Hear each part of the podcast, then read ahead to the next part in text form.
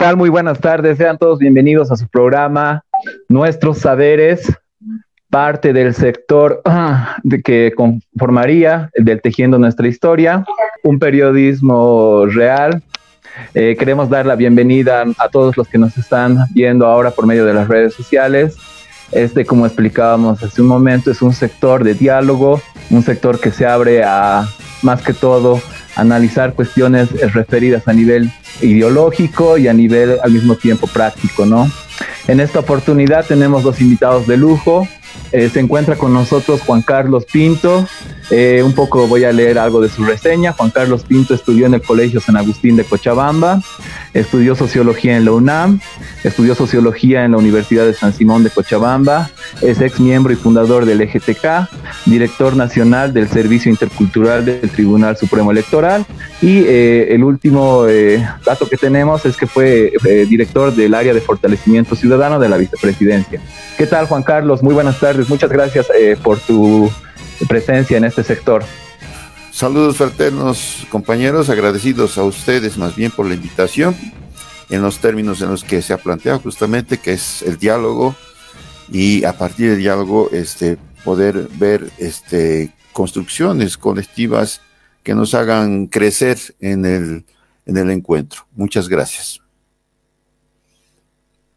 Gracias, Juan Carlos. Nos acompaña también eh, Pablo Velázquez.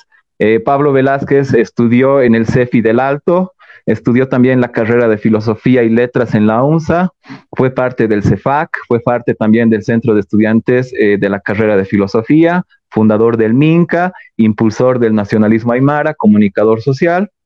Actualmente está cursando una maestría de filosofía andina en la UNSA. ¿Qué tal, Pablo? ¿Cómo estás? Muy buenas tardes. Bienvenido a nuestros saberes. Hola, Buenas tardes, gracias por la invitación y bueno, un saludo allá Juan Carlos, un saludo a ti y a todas las personas que nos están sintonizando en, los diferentes puntos cardinales de este territorio. Gracias Pablo. Voy a empezar eh, con una serie de preguntas eh, eh, con relación a algunos antecedentes quizás que nos van a servir de referencia para ir abriendo el debate. Voy a empezar contigo, Juan Carlos. Quizás un poco a modo de referencia, eh, usted eh, junto con Álvaro García Linera, Raúl García Linera, eh, se podría decir que formaban parte de la, del EGTK, pero ustedes eran el sector de la clase media y al mismo tiempo el sector mestizo. ¿Qué los ha motivado a participar de forma activa en esta causa, la de los movimientos populares y de las reivindicaciones del sector indígena? A ver, em, para entender un poco lo que este, también fue nuestra experiencia personal y grupal, habrá que entender también que eh, históricamente ha existido un divorcio entre las izquierdas y el movimiento indígena originario eh, en general. Es decir, casi siempre quienes han sido parte de posturas políticas a favor del pueblo, eh, desde posiciones proletarias y desde el marxismo mismo, eh, mucho hasta los, eh, hasta digamos, la hecatombe de la propia COP, el 85, han generado el hecho de una separación entre quienes se asumían como vanguardia de izquierda y quienes asumían que el movimiento indígena originario campesino iba a ser simplemente el, digamos, el, el, eh, el beneficiado por un proceso revolucionario, pero nunca protagonista. Asumían muy literalmente eh, teorías en el sentido de decir el, proletariado es la punta de lanza de la revolución y el campesino es su aliado eh, estratégico, sin embargo, quien genera ideología, dirección, es el proletariado. Y en esa perspectiva, en, de, eh, forma equivocada, no solamente respecto a los movimientos obreros, el movimiento minero de punta que ha generado eh, este posicionamiento sin reconocer sus propias raíces, en muchos sin reflexionarlas en, muchos aspectos. Eh, también hubo una izquierda en los setentas, parte de los ochentas, de eh, la clase media que también eh, eh, interpelaba al sistema pero sin dejar que fluyera esa interpelación a una transformación de las formas orgánicas que existían en la propia izquierda. Teníamos una izquierda elitista, una izquierda segregadora de, los sectores populares y de los sectores indígenas eh, originarios en particular.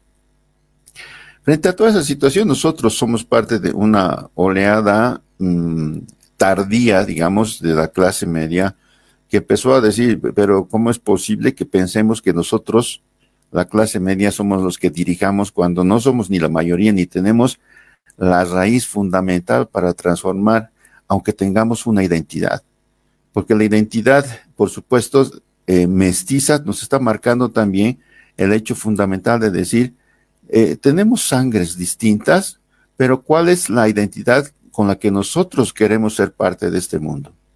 Y es un cuestionamiento eh, permanente, no solo como clase, sino como, como identidad. Es decir, eh, somos mestizos, nuestra identidad este, puede, puede prevalecer para según, según la clase media señorial que tenemos normalmente, eh, el hecho de decir mis raíces europeas o este, extranjeras son más importantes que mis raíces indígenas, o, quiero reivindicar mi parte indígena y quiero identificarme con esa parte eh, para poder ser parte de este país eh, eh, plurinacional ahora. En ese sentido es que nosotros nos hicimos parte de esta reflexión y asumimos que solamente siendo parte de un movimiento mayor podíamos reivindicar en nosotros mismos como una identidad en marcha para poder construir algo colectivo en relación a, Bolivia en particular. Por eso existe el entronque fundamental con Felipe.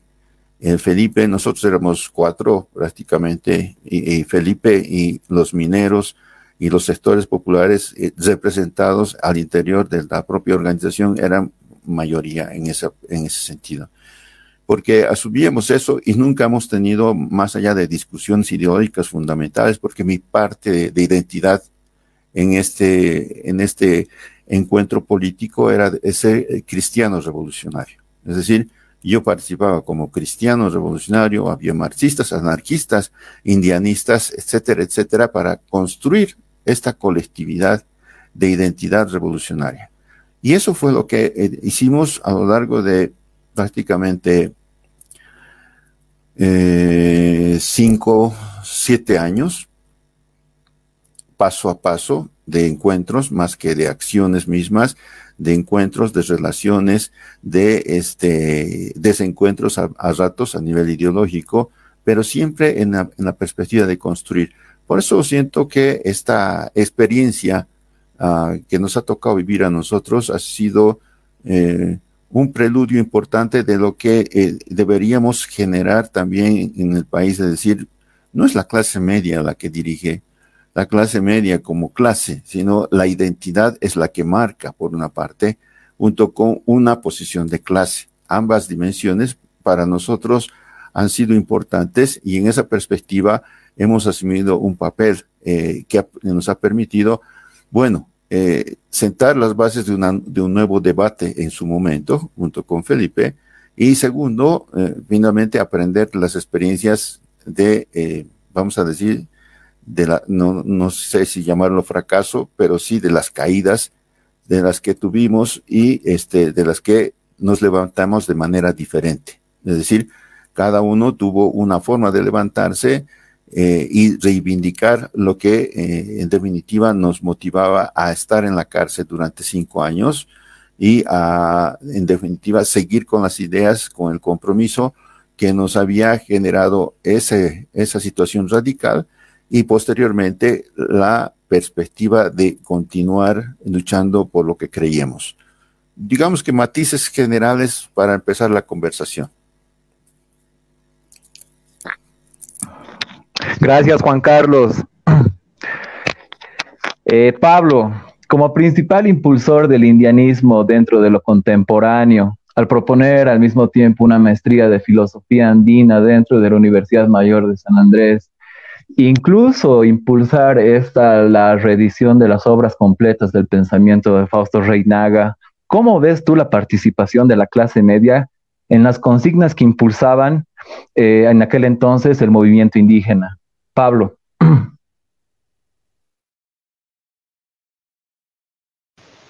Bueno, a ver, eh, creo que en realidad el asunto es un poco la perspectiva de la cual se aborda el, el problema, ¿no?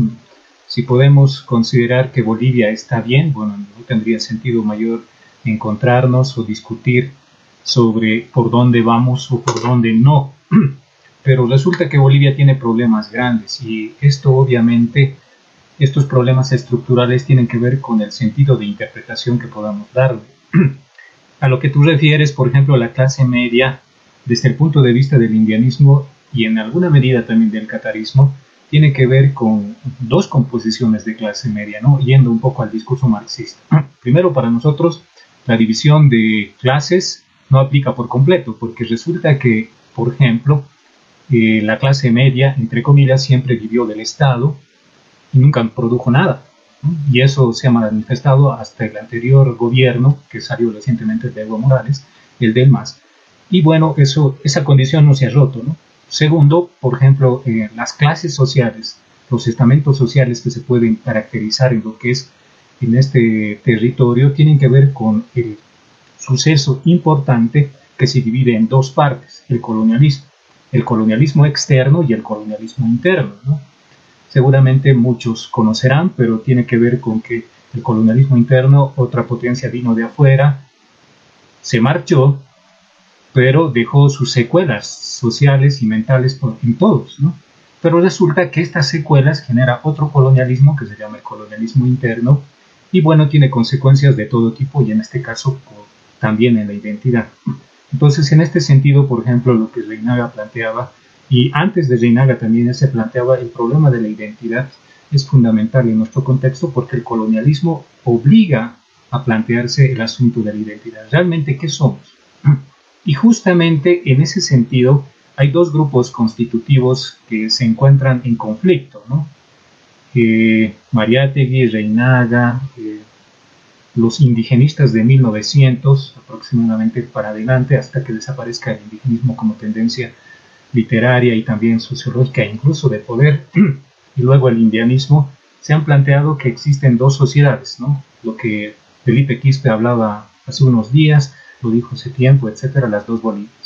Y esas dos Bolivias tienen que ver esencialmente con que hay un sector europeizado que tiene ese criterio, ese ideal de tratar de imitar, a Europa, a Occidente, blanco mestizo, que es importante, y el otro sector social que es esencialmente el indio, ¿no? que tiene su cultura, que tiene su lengua, que tiene su cosmovisión, etc. Entre esas dos clases es que se puede ubicar a la clase media. Como algunos dicen, en realidad no es una clase media, es, es una clase a medias. ¿no? Es decir, eh, en el proceso de constitución, de avance social, de lo que podría ser de lo proletario al, entre comillas, lo burgués siendo clase media, la clase media de Bolivia en realidad es el blanco pobre. Sin embargo, a partir de 1980 para adelante en Bolivia ha habido como un desplazamiento económico interesante de lo que puede ser lo indígena y empoderamiento a la vez que ha permitido que también exista otra clase media. Es decir, que en Bolivia tenemos, igual en la clase media, dos Bolivias. ¿no? Tenemos una clase media que puede ser la blanco mestiza empobrecida y tenemos la, una clase media, entre comillas también, eh, empoderada y que está acumulando recursos e incluso algunos ya han logrado sobrepasar la clase media, ¿no? lo que se llama el, famoso eh, burgués aymara, digamos, ¿no? que en algunos casos ya ha sobrepasado, que sin embargo tiene eh, problemas de identidad. ¿no? Ahora, a pesar de estos dos orígenes, el problema de identidad yo creo que es fuerte porque la clase media en realidad, y tal vez más claramente lo mestizo, se identifica con lo cholo, lo cholo y lo virlocho. ¿Y por qué es un problema? Porque se hallaría entre las dos y por ahí alguien que estudia filosofía nos diría que es el justo medio, en realidad no. Lo que sucede es que el problema de identidad ha generado este grupo social que en las más de las veces en realidad niega de dónde viene y trata de asumirse lo que no es, es decir, blanco se blanquea, ¿no? Hay varias historias, no solamente en Bolivia, sino en todo el contexto, tanto en Chile como en Perú, como en Argentina, donde está, por ejemplo, Locoya, claramente, donde eh, estos sectores se blanquean, no solamente somáticamente, sino también se blanquean culturalmente. Sin embargo, al final de cuentas, al llegar al fin del sendero, igual nomás son repelidos, tanto por lo que puede ser el entorno del cholaje blanco mestizo, o finalmente si uno quiere salir del país y se va a Europa, igual nomás uno no es aceptado por las condiciones que nos ya, ya conocen, ¿no? Es decir, que no se acepta a lo que no es europeo.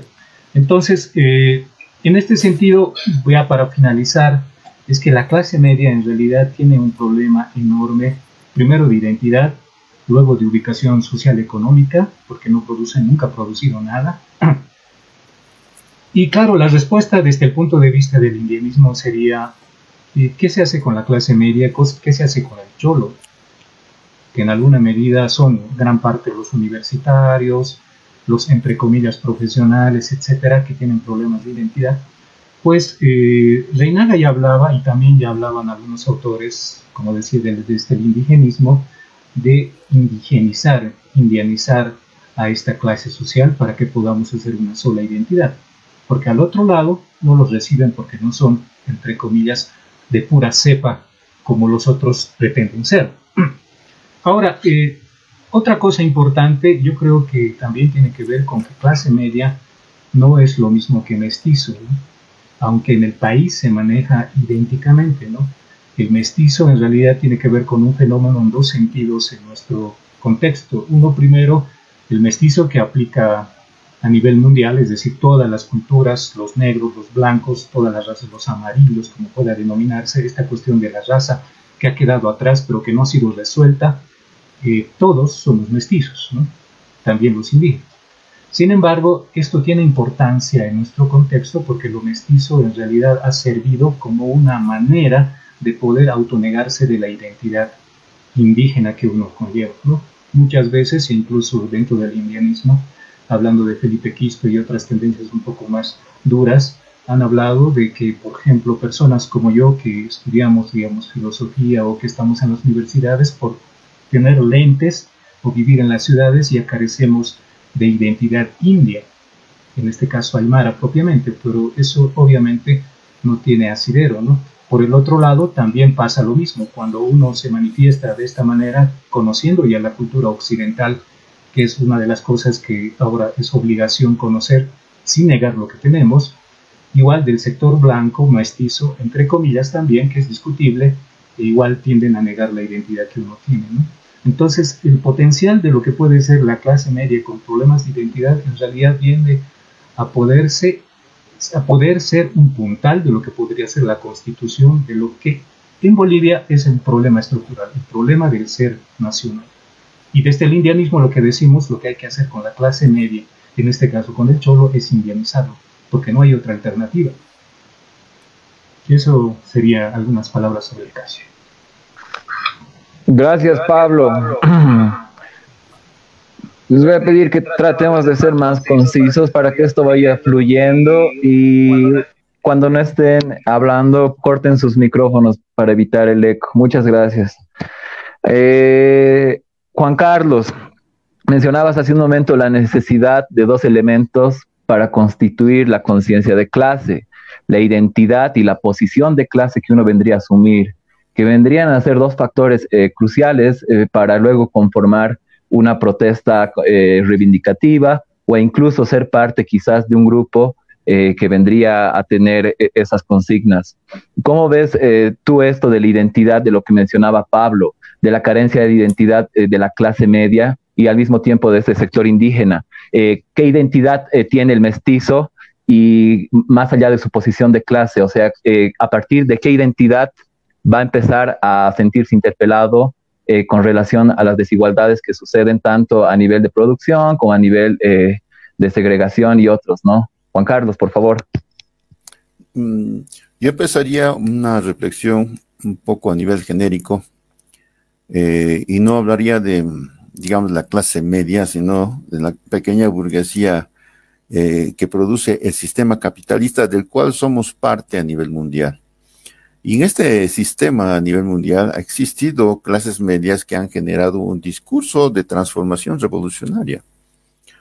Eh, Marx, Lenin, Ho Chi Minh, Mao Zedong, todos son parte de la pequeña burguesía, en el sentido no solamente de tener eh, determinadas posesiones, sino también acceso al capital simbólico, al estudio, a las posibilidades eh, que normalmente el sistema niega a los sectores populares, pero que ha generado en, el propio proceso de transformación grietas que han sido utilizadas por sectores populares para el acceso social en la perspectiva de parecerse más a los que están arriba y de alguna manera eh, al, acceder al estudio, al acceder a una visión más general eh, del mundo y de su propia sociedad, se han posicionado, han tomado posición de clase en relación a un compromiso con los sectores populares. Ahí hablamos de una izquierda de compromiso, no una izquierda de pose, no una izquierda segregacionista como la que eh, hemos tenido históricamente en Bolivia. Creo que este es un, punto central. En Bolivia, las clases medias, eh, la pequeña burguesía eh, que se ha generado han sido parte de las transformaciones, por ejemplo, del 52. Es decir, eh, a, pesar de que la revolución ha sido proletaria y también indígena, originaria, campesina, finalmente quienes se han posicionado como eh, directores fundamentales de, e ideológicos del proceso de transformación fue el MNR, que era básicamente los hijos de la oligarquía. En ese sentido, había una, una posición de clase que sirvió para entronque, para una transformación, pero no para una revolución integral que permitiera que el conjunto de la población fuera parte de un, eh, digamos, empoderamiento colectivo. No ocurrió eso sirvió solamente de entronque a una nueva etapa de racismo institucional que existía ya eh, en nuestra sociedad y que se eh, matizó a partir del 52 de alguna manera. Pero eso también fue lo que permitió que sectores eh, indígenas originarios, algunos sectores, por supuesto, pudieran acceder al estudio, a las posibilidades, a lecturas, al debate, a la discusión y a la posibilidad orgánica también. Es decir, este, Reinaga y todo ese movimiento son parte de ese momento histórico creado también por una revolución finalmente dirigida por la eh, pequeña burguesía. Eso generó también un nuevo momento político en el país. Ahora bien, desde ese momento también no solamente hubo este, movimientos más radicales, estábamos hablando de Felipe Quispe y el, el MITCA, eh, que es un poco lo que yo he podido eh, conocer a través del propio Felipe, que es eh, hasta ahora es amigo y es compañero, a pesar de las diferencias que podamos tener, este, hay un tema fundamental que es posible este, tener ideas juntos, es posible construir cosas juntos y no marcar las diferencias en torno a el tema fundamentalmente de identidad sino eh, qué estamos defendiendo juntos, qué estamos construyendo juntos. Es uno de los eh, eh, temas centrales y en lo que nosotros tenemos como experiencia después cuando me preguntabas del EGTK. Pero yo quiero mencionar este hecho fundamental de que finalmente, yo creo que coincidimos en el hecho de que finalmente a pesar del tema de identidad y la exclusión, casi siempre lo, eh, eh, la identidad indígena originaria campesina estuvo eh, identificada con quienes sean, son más pobres en, Bolivia y lo siguen siendo, pero después este proceso un poco de, digamos, de intentar abrir las fronteras de lo económico y de las posibilidades incluso de educación a los distintos sectores posibilitaron de que también se vayan generando una burguesía aymara. Existe una burguesía aymara que no solamente este, eh, expresa, eh, digamos, sorpresa eh, y también, mm, como diríamos, desde, no solamente desde Bolivia, sino desde el mundo, cómo estos aymaras se mueven en medio de esta economía que tenemos, y no solamente en el sector occidental, sino en todo el continente, en todo Bolivia, y son capaces de generar relaciones intercontinentales, las relaciones con, con China de los sectores aymaras, comerciantes y productores, porque tienen una relación interesante, son eh, parte de un estudio interesante en ese sentido. Entonces, estamos hablando, estos sectores también eh, tienen sectores aymaras explotados que trabajan para ellos. Es decir, hablemos también de, temas de clase aquí. Cuando hablamos de clase media, estamos hablando de clase. Y estamos hablando en esta perspectiva también de clase. Es decir, los sectores aymaras de clase, a pesar de sufrir la discriminación de los propios sectores de la burguesía eh, tradicional occidental este, y racista, siguen teniendo los este, enclaves importantes de la explotación del trabajo también en otros sectores. Y eso es parte del sistema, es parte de cómo funciona el sistema. Por eso, no, no hay que eh, identificar, y esto creo que es importante, no hay que identificar, eh, eh, digamos, el, el indio bueno y el blanco malo.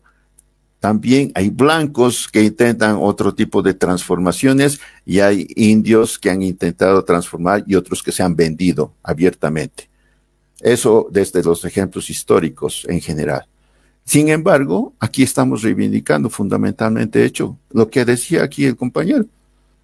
El tema de indianizar significa recuperar esa raíz fundamental y recuperar las raíces de qué tipo de sociedad es la que quisiéramos construir. Porque no es solamente si eres de un, te identificas con, con, con, una identidad eh, y, te, y te sientes orgulloso, qué bueno. Pero ¿a qué te llama eso? ¿A construir qué y con quiénes? Y ese es el punto importante, porque este, el tema de la vanguardia indígena, el sujeto histórico indígena originario campesino del que nos referimos en este momento, es el que está convocando la transformación social.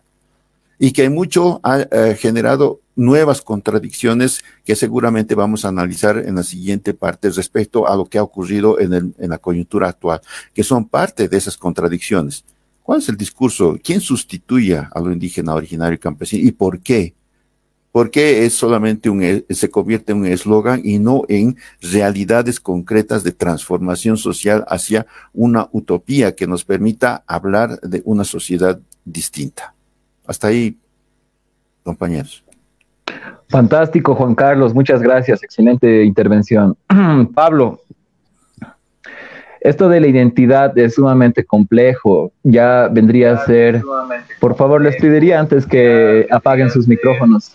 Por favor, les pediría antes. Gracias. Eh, como decía hace un momento, esto de la, de la identidad es sumamente complejo. Es a partir de qué paradigma lo ve uno. Él puede ser el paradigma de la conciencia, puede ser a partir del paradigma del lenguaje, o incluso como se ha hecho eh, todo este tiempo, ¿no? A partir de ciertas condiciones eh, biológicas, eh, no sé. Entonces, eh, ante esta multiplicidad de posibilidades de entender la identidad, ¿cómo tú ves, ahora la identidad de lo indio? ¿No se abriría más a lo que vendría a pensar Fausto Reinaga en su último trabajo en el pensamiento amáutico? que el indio vendría a ser más una concepción, una filosofía, una manera de entender el mundo, Pablo.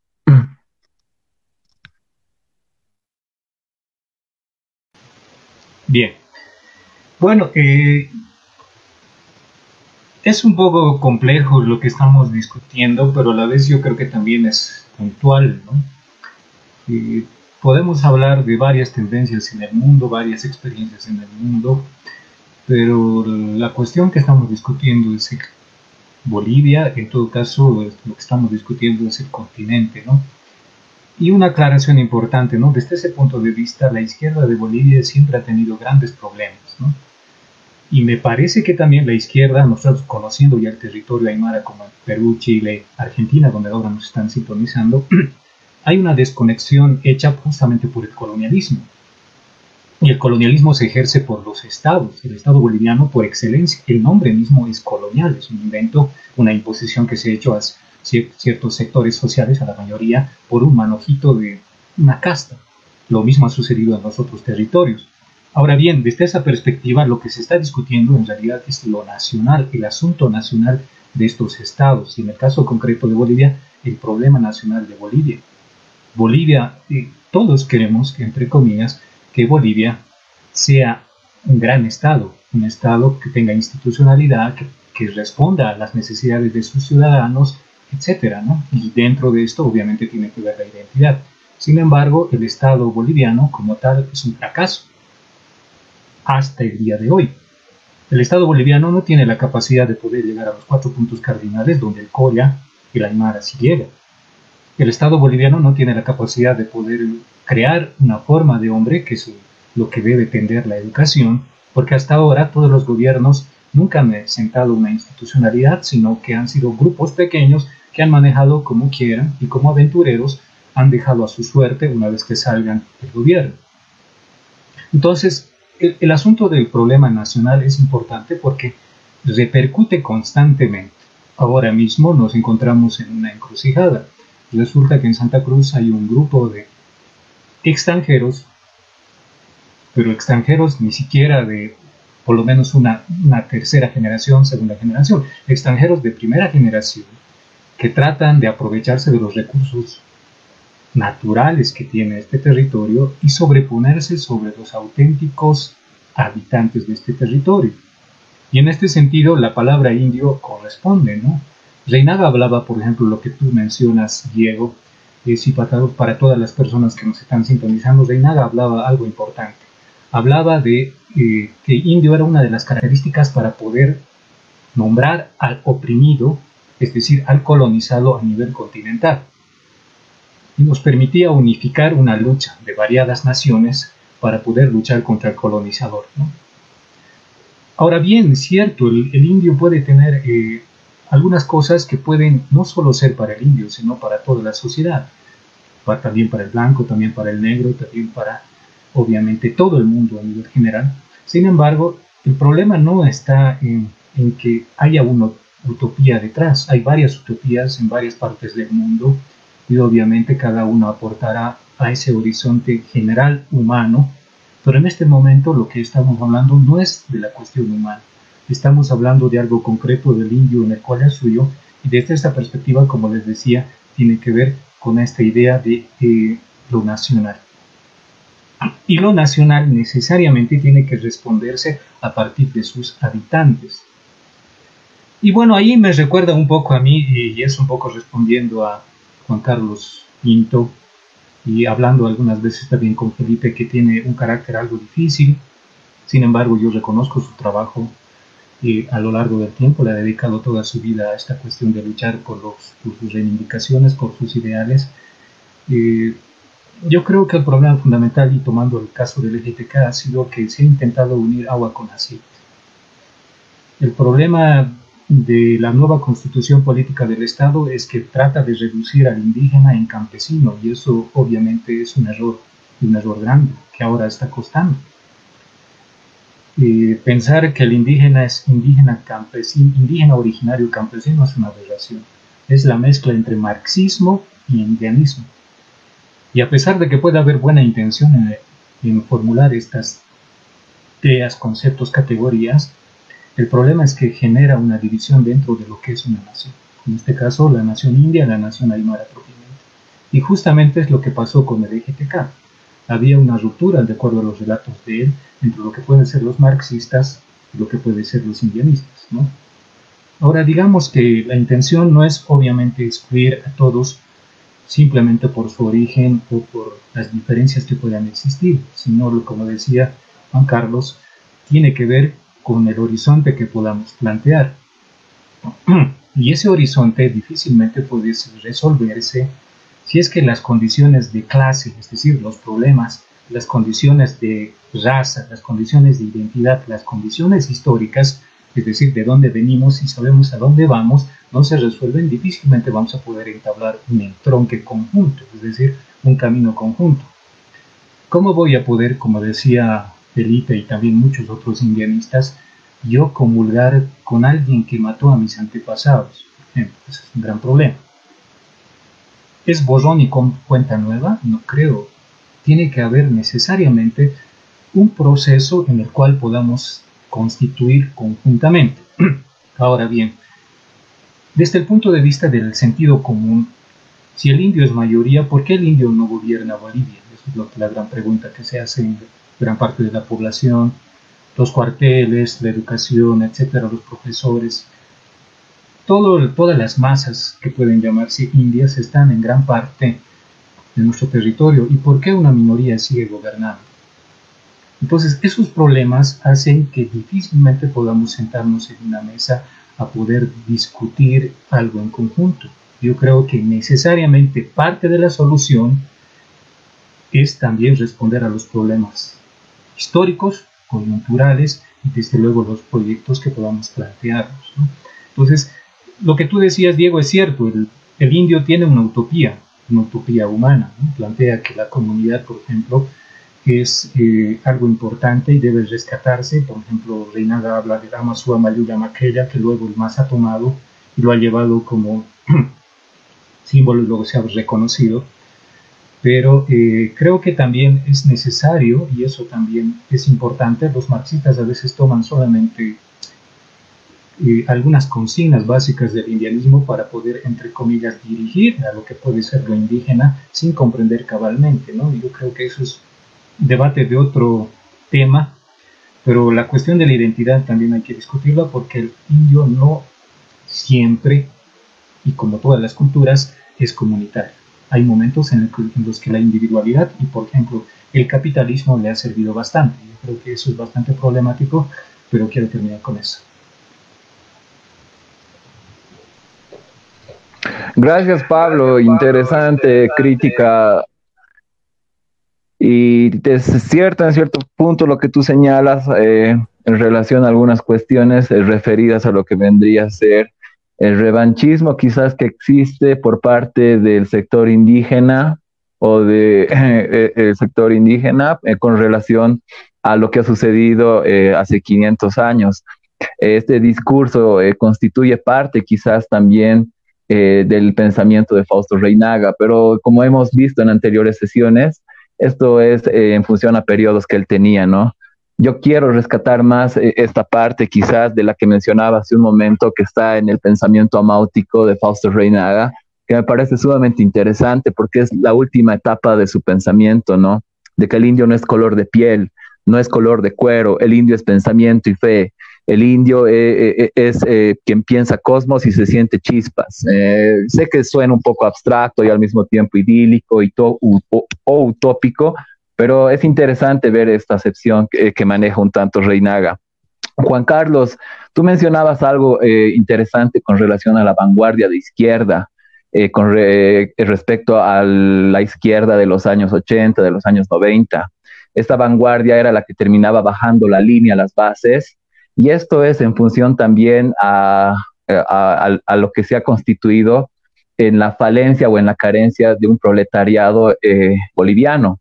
Eh, la necesidad de una vanguardia, la necesidad de que exista una línea que sea transmitida de arriba para abajo, una especie de verticalismo, si se quiere, impulsado quizás eh, por el leninismo, ¿no? También ante la carencia de un proletariado en aquel entonces, en la Revolución Rusa, existía solamente campesinos, estamos hablando eh, periodos después del zar, entonces eh, eh, esto se ha constituido también en una de las principales herejías históricas, ¿no? Entonces, no sé cómo tú ves esto ahora, la necesidad de que se haya constituido una vanguardia ideológica que baja línea después a las bases y que esto puede producir algunas tensiones y coaliciones también dentro de lo que vendría a ser todo esto. Por favor, Juan Carlos, tu análisis sobre esto.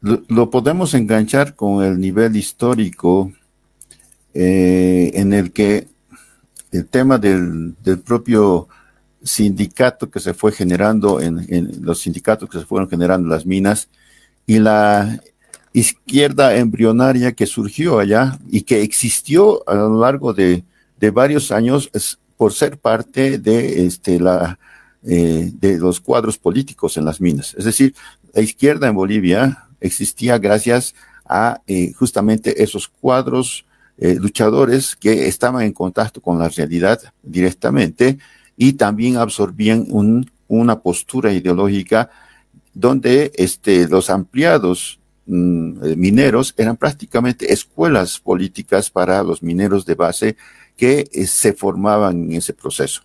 Entonces había, hablamos de eso y el sindicato mismo fue eh, una, una manera de, mm, si quieren, colonial de la propia izquierda de favorecer la defensa de derechos en las comunidades, porque esos mineros, como fue el caso de Cochabamba, llevaban tipos, formas organizativas sindicales a sus propias comunidades para generar los sindicatos que hoy tenemos en eh, paralelismo entre sindicato y comunidad, autoridades eh, comunales y también este, dirigentes sindicales, que es parte de nuestra realidad, cómo se ha ido tejiendo lo popular entre este, estas dimensiones distintas, pero al mismo tiempo simultáneas en, Bolivia.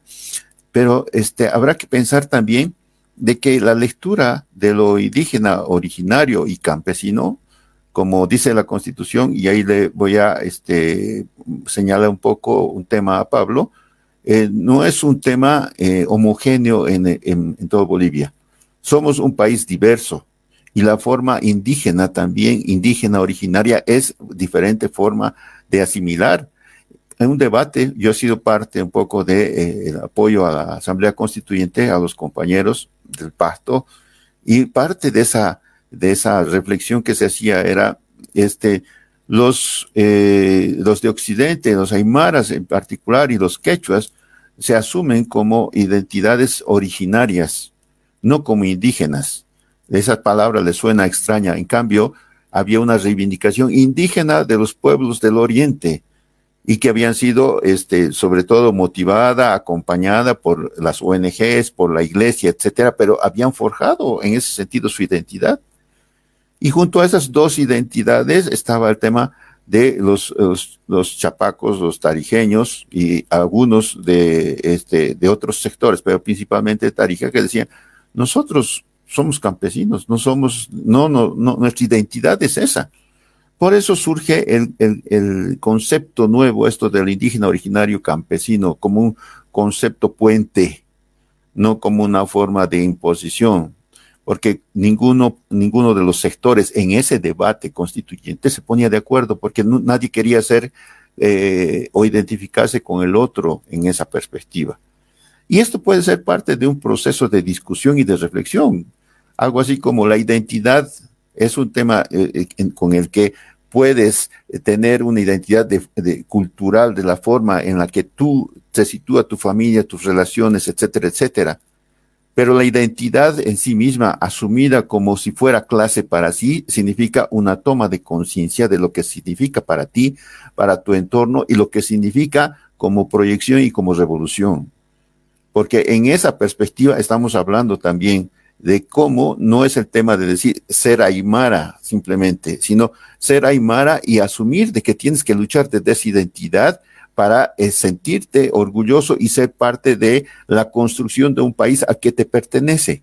Este es el punto central. ¿Cómo hacemos es que esta diversidad se detone en sus identidades para construir este país en su diversidad? No para imponer uno a otro, es decir, los aymaras tienen este, una, una, un ensamblaje ideológico mayor que otras identidades, pero eso debería sumar y debe sumar, ayudar a sumar a las identidades y no a imponer. Creo que los procesos son distintos y los procesos deben, deberían caminar en esa perspectiva.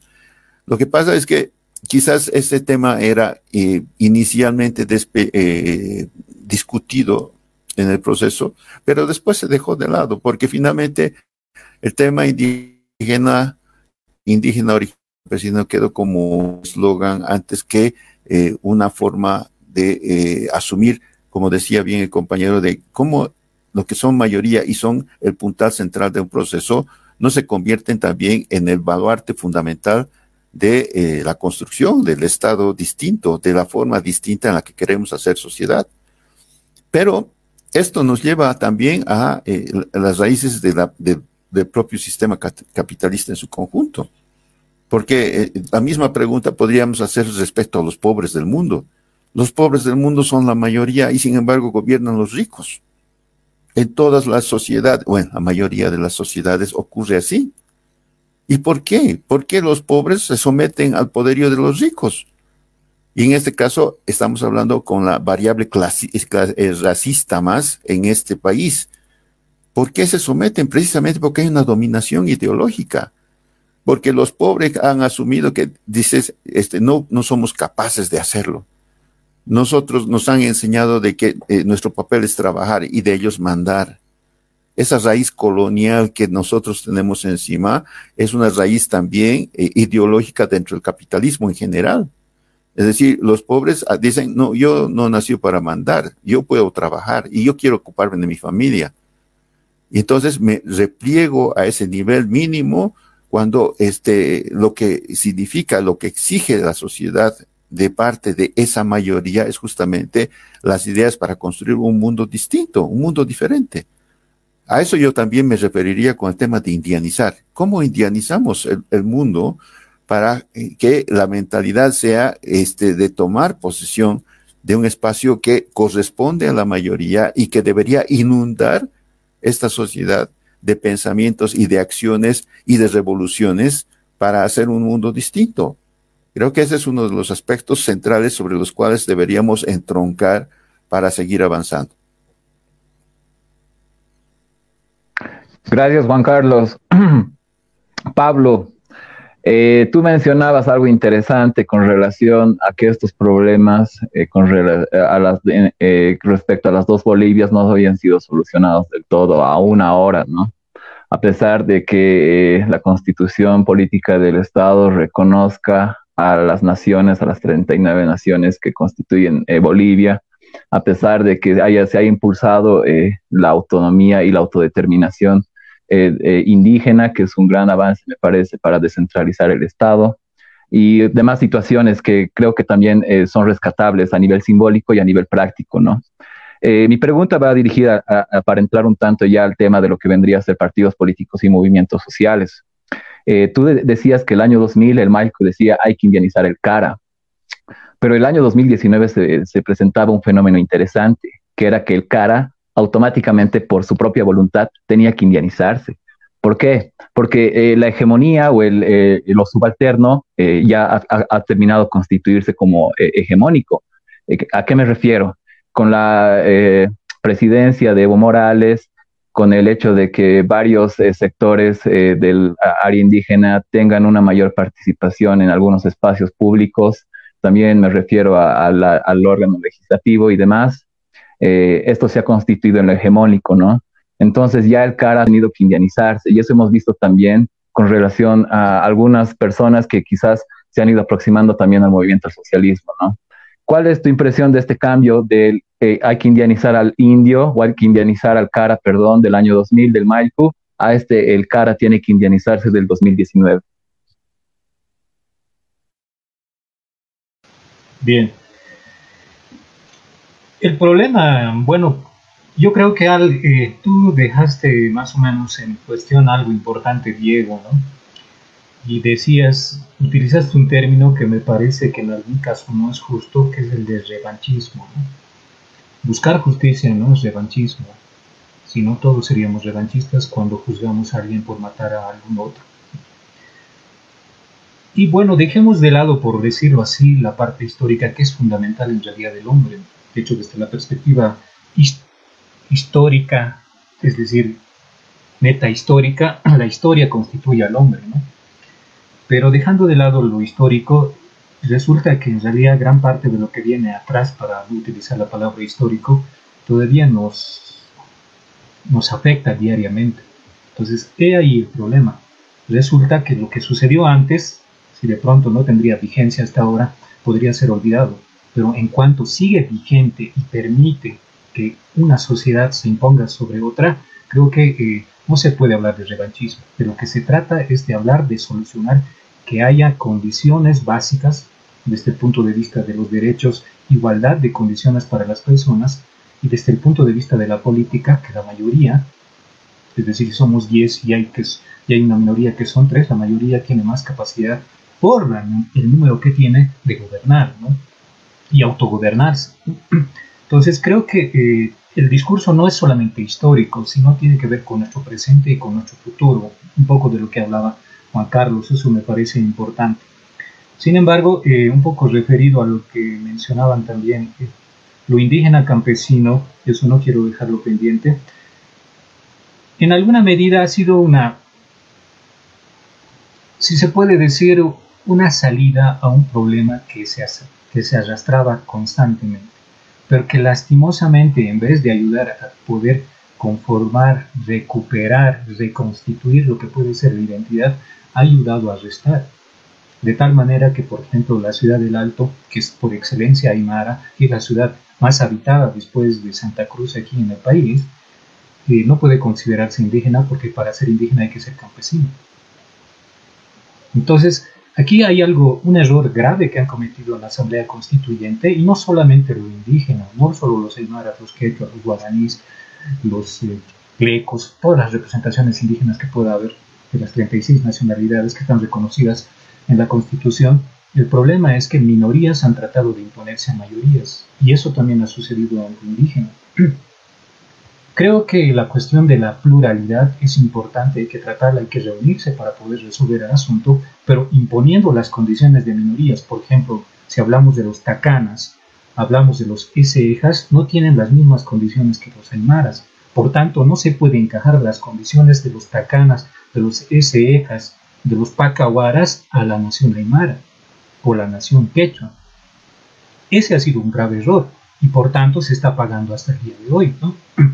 De tal manera que, por ejemplo, lo indígena se haya escindido como nación, como decía, y que, claro, ah, tiene problemas porque es mayoría en este país, no solo con lo nacional que puede ser lo aymara, sino lo nacional boliviano.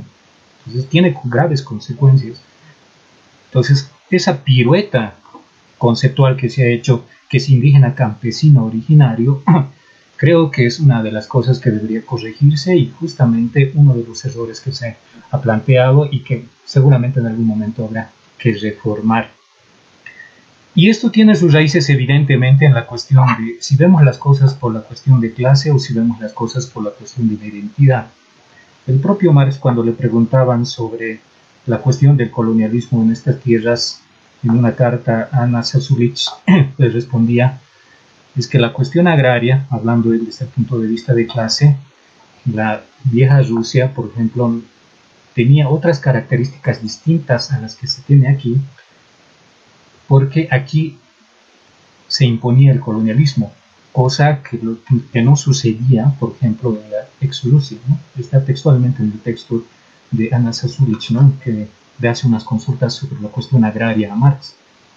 Entonces yo creo que muchas veces, a veces el marxismo y esa idea de poder reducir la cuestión a clases sociales en entornos donde no aplica, por ejemplo, donde la clase obrera en realidad no es clase obrera en nuestro contexto, hablar de clase obrera es hablar de un grupo en número reducido en relación, por ejemplo, a lo que pueden ser los cuentapropistas. La economía de Bolivia es un 70% de cuentapropistas, por tanto, no es ni proletario ni burgués, sale de lo que puede ser la economía formal. De hecho, es un privilegio ser proletario en Bolivia. Alguien por ahí ya lo decía, ¿no? Entonces, creo que todo esto nos puede ayudar a poder interpretar lo que tú dijiste, esta cuestión de qué es indianizar y qué no es indianizar, digamos, eh, esta la cuestión de lo que planteó Felipe Quisco en el 2000, pero que viene desde antes, en realidad hay un recorrido histórico que se plantea, y lo que fue después de Evo Morales o lo que pasó en Evo Morales, en el gobierno de Evo Morales. Resulta en realidad que el problema con Evo Morales es que no había un norte ideológico claro muchas veces, muchos lo han dicho, puede ser malo o bueno, el gobierno de Morales fue populista. Por tanto, por ejemplo, reivindicar todas las cosas que todos los sectores tenían era bueno, pero sin un norte claro. Justamente aquí estaba revisando ¿no? el texto de, aquí está Socialismo Comunitario de García Linera, que intentaba justificar la idea que antes había dicho de capitalismo andino también, ¿no? Entonces eso hacía un gran vacío y una disputa interna de lo que puede ser la identidad y la constitución de una nueva nación boliviana. Y después, el último año, hemos visto, por ejemplo, una exageración de lo que puede ser lo marxista dentro del gobierno, entre comillas, indígena, así también como sus representantes, que ha hecho que, por ejemplo, esa idea de indianización en realidad tenía que ver con que los que gobernaban siempre, entre comillas, se cambiaban solamente de nombre o se cambiaban solamente del aspecto externo para poder seguir gobernando. Ahí hay una cosa importante. De acuerdo a la tendencia indianista que en realidad puede aplicar a todos los contextos del continente, puede, puede hablarse de dos Bolivias, puede hablarse de dos Perús, puede hablarse de dos Argentinas. Claramente, en su contexto, lo que sucede es que justamente estas dos corrientes y lo que decíamos respecto al socialismo comunitario, no ha resuelto, no se ha resuelto esa cuestión. Lo que se ha intentado es hacer, como dicen ellos en su lenguaje, una revolución cultural. Pero esa revolución cultural en realidad no ha tomado los problemas fundamentales. Y lo que pasó con el gobierno de Evo Morales es que ha habido una, un extravío ha habido una desvinculación de lo que puede ser lo originalmente, entre comillas, indígena, lo indio, con lo que puede ser las reivindicaciones de otros grupos sociales, como por ejemplo se criticó bastante la vinculación que tenía con los eh, empresarios cruceños, que es importante hacerlo ciertamente, pero que tampoco resolvía cuestión del, la cuestión del problema nacional. Entonces, eh, indianizar qué? Indianizar a quién? Si podemos revisar eh, gran parte de las prácticas culturales en Bolivia, y hablando de mayorías, por ejemplo, eh, ¿cuál es la danza nacional? ¿Cuál es el plato nacional para poder hablar de una identidad boliviana?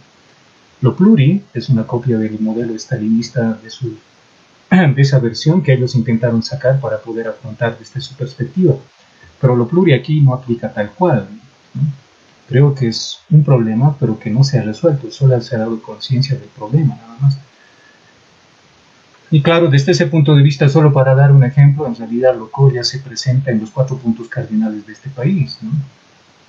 La morenada se baila en los cuatro puntos cardinales del país. Lo blanco mestizo tiene esa capacidad de poder resolver eso, de poder afrontar y hacer lo mismo.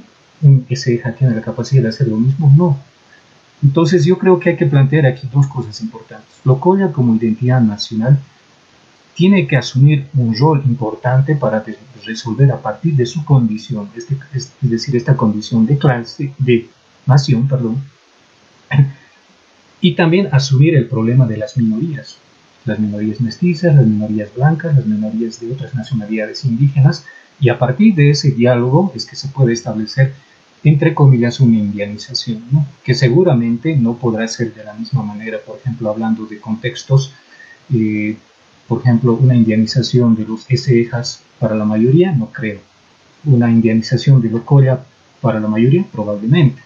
Una indianización de los lecos, tampoco. Una indianización eh, de grupos reducidos, creo que es difícil. Entonces, eh, me parece que todavía quedan muchas cosas pendientes al respecto sobre la indianización, pero me parece que también es la solución porque es la única cuestión nacional que existe en nuestro contexto. Gracias.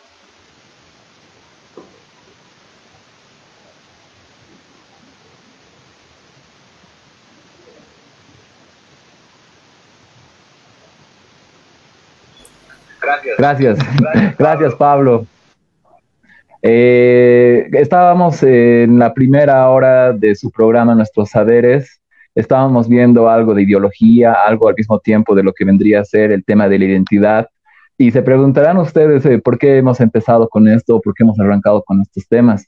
Eh, la actual coyuntura exige repensar quizás un poco el papel o el rol de los movimientos sociales y la participación que tienen también los partidos políticos, o incluso la posible eh, fusión que exista eh, entre el, Estado o los partidos políticos y los movimientos sociales, ¿no?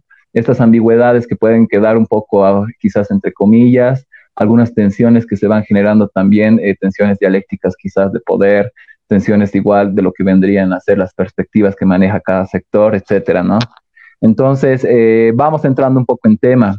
Juan Carlos, ¿cómo ves tú el, el movimiento al socialismo? y cuál vendría a ser la base social eh, de este partido en la actualidad, me refiero. Gracias, eh, Juan Carlos.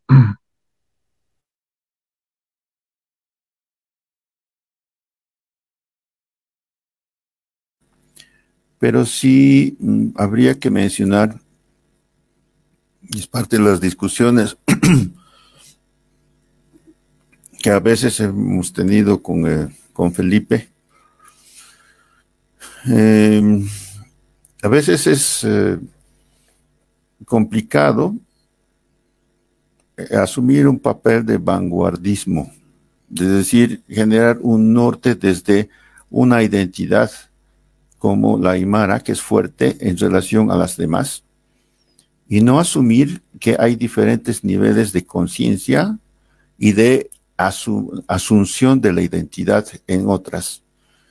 Eh, simplemente para contextualizar lo, que antes se decía, cuando se, eh, se genera el concepto indígena originario campesino en la Constitución, no es porque los abogados o los eh, ideólogos pequeño burgueses se, se, les ocurre, y no porque las tres fracciones llegan a ese punto de empate, si quieres. Y no se podía decir, este, no, aquí vamos a ponerlo originario como eje central porque es el horizonte sobre el que caminamos. No, porque ese era el nivel de conciencia que existía en ese momento y sigue existiendo hasta ahora. Es decir, qué niveles de eh, deliberación hemos abierto para poder alcanzar una lectura más abierta, este, más de contexto y más de unificación respecto al tema, por ejemplo, de indianizar eh, nuestro discurso y nuestro, nuestra perspectiva histórica. Es parte de una discusión, es parte de un avance y un proceso. En esa perspectiva también hay que leer. Segundo, yo creo que mm, a veces podríamos quedarnos solamente con una lectura del marxismo de, manual de la, de la URSS y no asumir que hay muchos textos que asumen un debate distinto y que permiten un entronque precisamente en muchos aspectos respecto a esta realidad que, estamos discutiendo. Eh, hay muchos textos inéditos que se han sacado recién, más allá de Veras Azulich de Marx, de reivindicación de la comuna rural rusa. Como decir, esta es, esta es la comunidad, este es el comunismo del que estamos hablando. No necesitamos que transiten hacia este, el capitalismo para eh, después pasar al socialismo. Así lo, decía Marx, estamos hablando del comunismo. Este es el punto, el modelo fundamental sobre el cual estamos pensando el comunismo en general para la sociedad, esta comuna rural rusa. Esta era parte del debate y de la discusión. Esos son los textos que hay que recuperar como entronque, no como confrontación, o como, parte de una confrontación ideológica de acuerdo en esa perspectiva. Y finalmente, decir que en, este contexto, yo creo que el, más ha sido mm, quien ha ayudado a sumar las identidades diversas y en eso ha sumado identidades y este, organizaciones eh, indígenas eh, eh, y originarias y obreras, etcétera, a un proyecto común y, a un, y, sobre todo más que un proyecto, una identidad que generaba proyecto. Es decir, el Evo no es porque ser cocalero que ha podido concentrar la atención y, y, sumar a la gente. Ha sumado porque representaba esa identidad indígena originaria y campesina del país desde diferentes miradas, es decir, era una mirada reivindicativa de lo que significaba esa transformación frente a lo propio anterior, a la colonia anterior, justamente, que había generado un neoliberalismo que había puesto en evidencia justamente, precisamente, el hecho de que este país no solamente oprimía eh, exprimía económicamente, sino oprimía socialmente y culturalmente a, las diversidades. Creo que ese fue el entronque inicial. Pero ese entronque inicial convertido en Estado tuvo diferentes formas de reacción. Reacción clasista, desde mi perspectiva, y de identidad. Es decir, de alguna manera quienes fueron asumiendo eh, espacios de, de, poder fueron justamente esa pequeña burguesía que abrió campo a sectores de la pequeña burguesía aymara indígena originaria también en el Estado. Y el Estado se convirtió en el aparato, el mejor aparato de, eh, vamos a decir, de intento de igualación social. Es decir, surgió una nueva, para algunos una nueva clase media popular, porque sectores populares tuvieron la garantía de un sueldo durante determinado tiempo y acceso a eh, determinados derechos que antes no los tenía por vía Estado. Entonces, eh, la sociedad se transformó en esa perspectiva, pero también se burocratizó.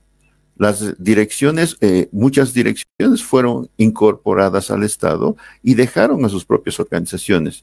U otros, otros dirigentes se convirtieron en eslabones de relación entre el Estado y su organización y sacaban beneficios de ambas partes. Es decir, conseguir pegas, conseguir este, eh, beneficios para su sector, etcétera, etcétera. Y se perdió la visión nacional, la visión de conjunto. Es decir, ¿quién quedó como visión de conjunto? Justamente el Estado.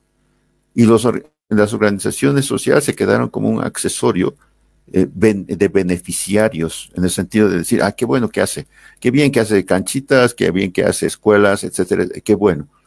Pero las propuestas, el hecho de asumir de que justamente el movimiento popular es la vanguardia y que el Estado es su instrumento, eso era teoría. Se fue al revés, como siempre ocurrió en la historia, de alguna manera. Ahora un Estado benéfico, entre comillas, y un liderazgo único. En, en esa perspectiva, estamos invirtiendo algo que se había propuesto como parte de la utopía, justamente. Supuestamente Evo somos todos. ¿Cómo es el tema de formación? ¿Cómo se fortalecen los, eh, los liderazgos internos? cómo se genera este, una sostenibilidad de una, un proceso de transformación que inicialmente genera este, empates, golpes de Estado, etcétera, etcétera, pero que en, en proceso había habido un avance, pero también emparentándose con las políticas de mercado. Ser exitosos en el mercado era la forma de entender el desarrollo importante para el país y no entender que teníamos que potenciar la otra manera de ser que habíamos, eh, de la que habíamos hablado en la utopía, de la que estábamos hablando eh, eh, como perspectiva política distinta. El tema de la relación con la tierra, el tema de la diversidad, etcétera. El Ministerio de Culturas finalmente fue un, un ministerio de, este, de escenarios públicos y espectáculos en lugar de ser un propiciador de encuentros de estas diversidades para potenciar justamente la revolución cultural. En realidad no hubo, creo que mencionaba por ahí, eh, la revolución democrática cultural, no hubo. La mayor revolución de ese proceso fue la inclusión de sectores indígenas, originarios, campesinos y populares a la estatalidad, a estatalidad en diversos aspectos, a la experiencia, etcétera, etcétera, a la representación local en, en alcaldías, este, en el Parlamento, etcétera, que se inundó de la diversidad. Y ese es un logro importante. Pero también es una, una limitación ideológica mirar el hecho de decir, este, pero los incorporamos, pero hicieron lo mismo, o no hicieron. Si no hay una lectura histórica de pensar, de hecho, este es un primer momento, pero las grandes limitaciones ideológicas se expresaron para mostrarnos que eh, muchos de los que eh, siendo indígenas originarios, siendo dirigentes, se incorporaron, rápidamente fueron absorbidos por el propio sistema y terminaron haciendo uso de los beneficios que les daba el, puesto. Entonces, ahí terminó la conciencia.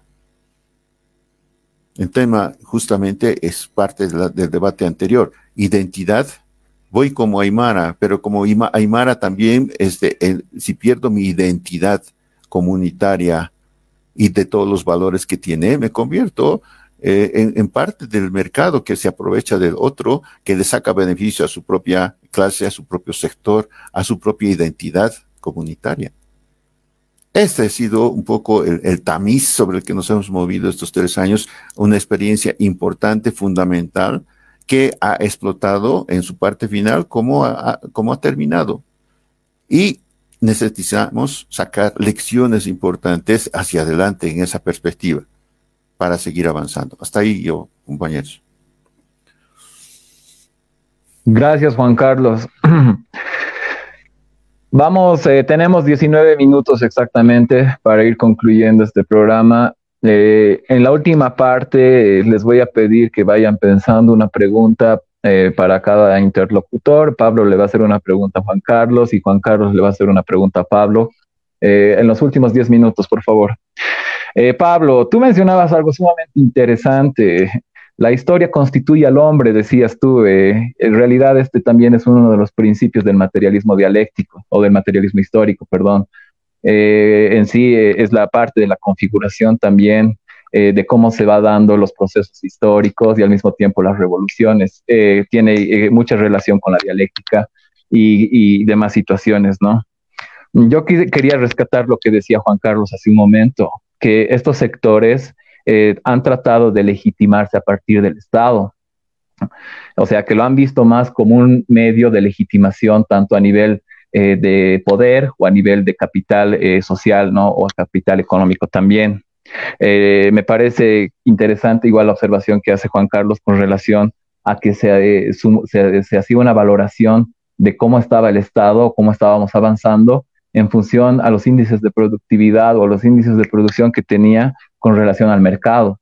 Eh, cuando en realidad estas nuevas clases medias, estas nuevas clases medias en ascenso, eh, que según varios indicadores eh, estos últimos 10 años han entrado y han reconfigurado el panorama social de, de, cómo estaba antes, lo han hecho a partir del consumo. O sea, estos sectores, ¿cómo, ¿cómo ingresan a la clase media? Lo hacen a partir del consumo, ¿no? Un consumo fetichizado, un consumo alienado, y un consumo inscrito también en las relaciones de mercado. En ese sentido, terminan siendo esta nueva clase media el garante eh, de las relaciones de desigualdad y al mismo tiempo lo que se termina reproduciendo de manera inmediata. Pablo, ¿tú cómo ves esto de la inclusión del sector indígena en los niveles estatales y, también en otros lugares, eh, Pablo? Bueno, a ver, eh, yo creo que hay que ser claro sobre algo. Eh, la cuestión de estos 14 años en que ha gobernado Evo Morales, yo inicialmente votaba por Evo Morales, marché, estuve en el 2003, etc. Es muy importante porque resulta que es una oportunidad histórica. No es la oportunidad de Evo Morales, no es la oportunidad de un partido político el más, es la oportunidad del indio que ha estado luchando 500 años. He ahí el problema porque eh, perder esta gran oportunidad sabiendo y teniendo el tiempo suficiente como para poder hacer los cambios necesarios, porque no estuvieron 5 años, estuvieron 14 años, 13 años si se quiere, eh, no ha habido cambios notables en los problemas estructurales. De ahí un poco respecto a la cuestión de poder ver qué pasa con, con el poder, como esta condición histórica de poder luchar por días mejores, pero en concreto por luchar días mejores de los excluidos en nuestro contexto, que son los indígenas, eh, ha tenido que relacionarse con el Estado. Primero, eh, habría que decirlo, y esto es evidente, ha habido algunos indianistas que han caracterizado esta inclusión al Estado del indígena como pachamanismo. Es decir, que en realidad no ha habido una inclusión en las decisiones importantes del Estado, sino simplemente una inclusión eh, superflua, folclórica, entre comillas simbólica, ni siquiera llegando a lo simbólico con profundidad, sino simplemente pintoresca, etc. Y creo que se manifiesta claramente porque resulta que en la declaración que tuvimos recientemente, por ejemplo, ayer, eh, los movimientos sociales dijeron que la clase media en el gobierno del MAS los ha traicionado. Y es justamente lo que nosotros hace mucho tiempo denunciábamos. El problema no es eh, que Evo Morales asuma el poder siendo indígena. El problema es que Evo Morales no significaba como persona, sino significaba como historia, como cultura, como naciones, etc. Y desde ese punto de vista, el Estado, el ejercer el Estado y ejercer el poder dentro del Estado, no lo ha hecho correctamente porque justamente tenía una cúpula entre comillas, la mayoría de izquierda, aunque también ha entrado de derecha, y es el gran problema, que ha impedido que los sectores indígenas de variadas representaciones, en nuestro caso lo Aymara, etcétera, no hayan tenido espacio suficiente como para decidir ciertas cosas que obviamente se debían venir. algo que me preocupa a mí bastante y obviamente que ahora a nosotros nos preocupa en este contexto todo lo que puede ser lo popular y también, entre comillas, la clase media, es que este gobierno de facto se está manteniendo por la fuerza de la bota militar. Pero resulta que hace un par de años, increíblemente, las propias Fuerzas Armadas, los sargentos y suboficiales, que son esencialmente indígenas, han pedido a este gobierno que haga una descolonización de las Fuerzas Armadas. ¿Qué pasó? No tengo la más remota idea de lo que pasó internamente en la decisión del gobierno, pero el resultado fue que se destituyeron 700, se dieron 700 bajas en las Fuerzas Armadas a estos sargentos, a estos suboficiales que pedían que hubiera una descolonización de las Fuerzas Armadas. ¿Qué hubiera pasado si se hubieran descolonizado las Fuerzas Armadas? Por ejemplo, el resultado de Sacaba y el resultado de Sencata seguramente sería distinto. Entonces, esa prueba de ver cómo manejaban las cosas en el gobierno del MAS, yo creo que es algo preocupante porque, como decía, una cosa, el indio siempre ha estado preocupado por la ascensión del poder, de hecho le viene de la idea marxista, ¿no? La toma del 30 segundos, perdón, Pablo. Claro que sí, claro que sí. Pero la otra cosa es que no se ha preocupado nunca por ejercer el poder, ¿no? Y creo que eso tiene que ver con una perspectiva de, de generación, ¿no? Muchas veces nuestros padres, justamente eh, nuestros abuelos, estaban muy contentos con Evo Morales porque veían por primera vez a un indígena en esos espacios. Pero creo que para 14 años fue insuficiente. Y la perspectiva de, de generación de la que tenemos nosotros y los que vienen, en realidad ya no tiene que ver solamente con que tenga cara morena, sino que sepa gobernar y que sepa ejercer el poder para que los días que vengan no sean trágicos como los que estamos viviendo ahora. Hasta Gracias, Pablo. Perdón por cortarte, pero para ir cerrando sus micrófonos, gracias. Eh, la última pregunta que les hago, esta es la última ronda de preguntas, luego pasamos a las preguntas que tienen ustedes. Ah, Juan Carlos, Pablo mencionaba algo interesante y es dos semanas de movilización. Eh, el Malcus eh, en sus declaraciones eh, decía algo interesante en el último debate que ha tenido con eh, el Tata Quispe. Lo comparaba con Evo Morales. E incluso decía que Evo Morales era un pongo político de Álvaro García Linera, de Juan Ramón Quintana y de Romero. Eh, al mismo tiempo, Segundina Flores, en una declaración que hacía, la máxima representante de las Bartolinas, decía que las clases medias han estado dirigiendo todo este tiempo el proceso de cambio. En relación a esto y en relación a lo que mencionaba Pablo, ¿cuál es tu apreciación, Juan Carlos? Luego pasamos a la ronda de preguntas. Gracias.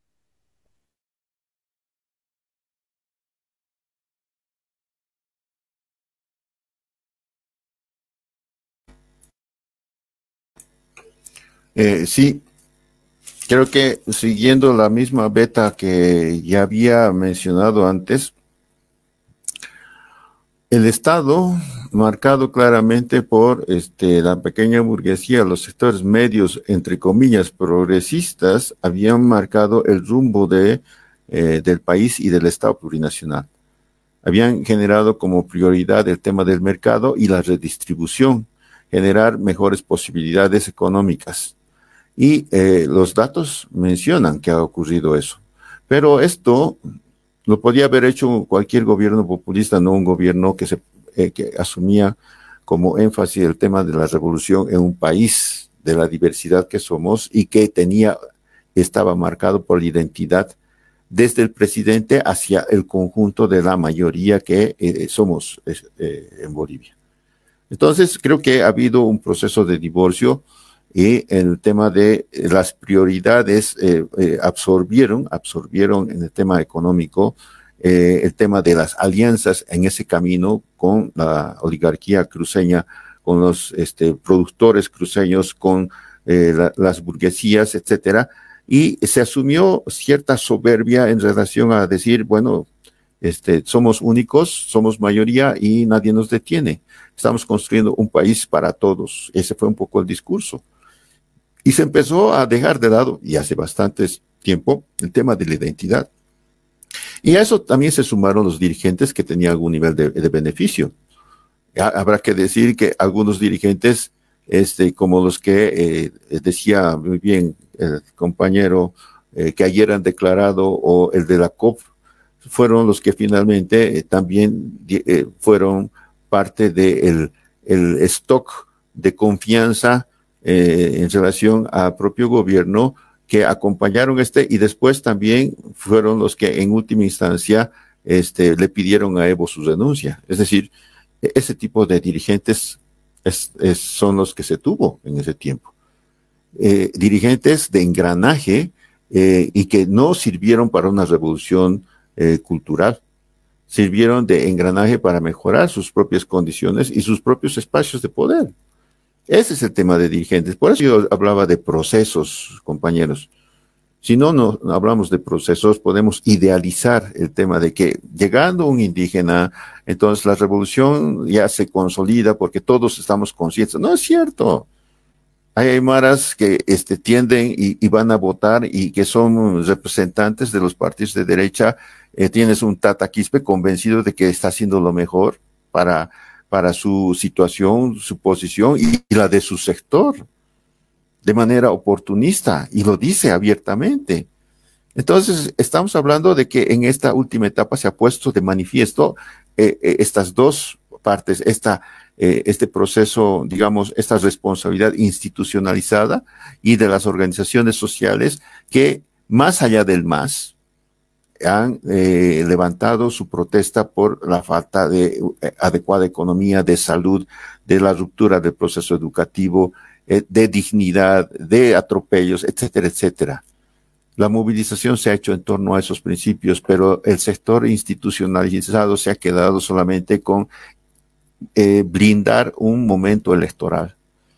Como decir, ya resolveremos lo electoral y después vendrá por añadidura. Y aquí el, el, el tema de la situación de los sectores populares no es aquí en dos meses ya veremos. No, ahorita es el sufrimiento, ahorita son las consecuencias y ahorita justamente se apuntala, es decir, ya estamos cansados.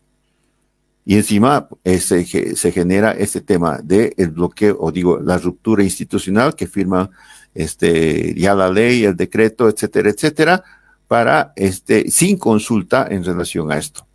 Entonces, y hasta ese momento, hasta el momento anterior a, las lecturas, a las, a las firmas de incluso de la ley, estamos hablando de que eh, eh, había una suma de conjunto, una suma virtuosa de conjunto en el que el propio Felipe había dicho, no, el más va a ganar.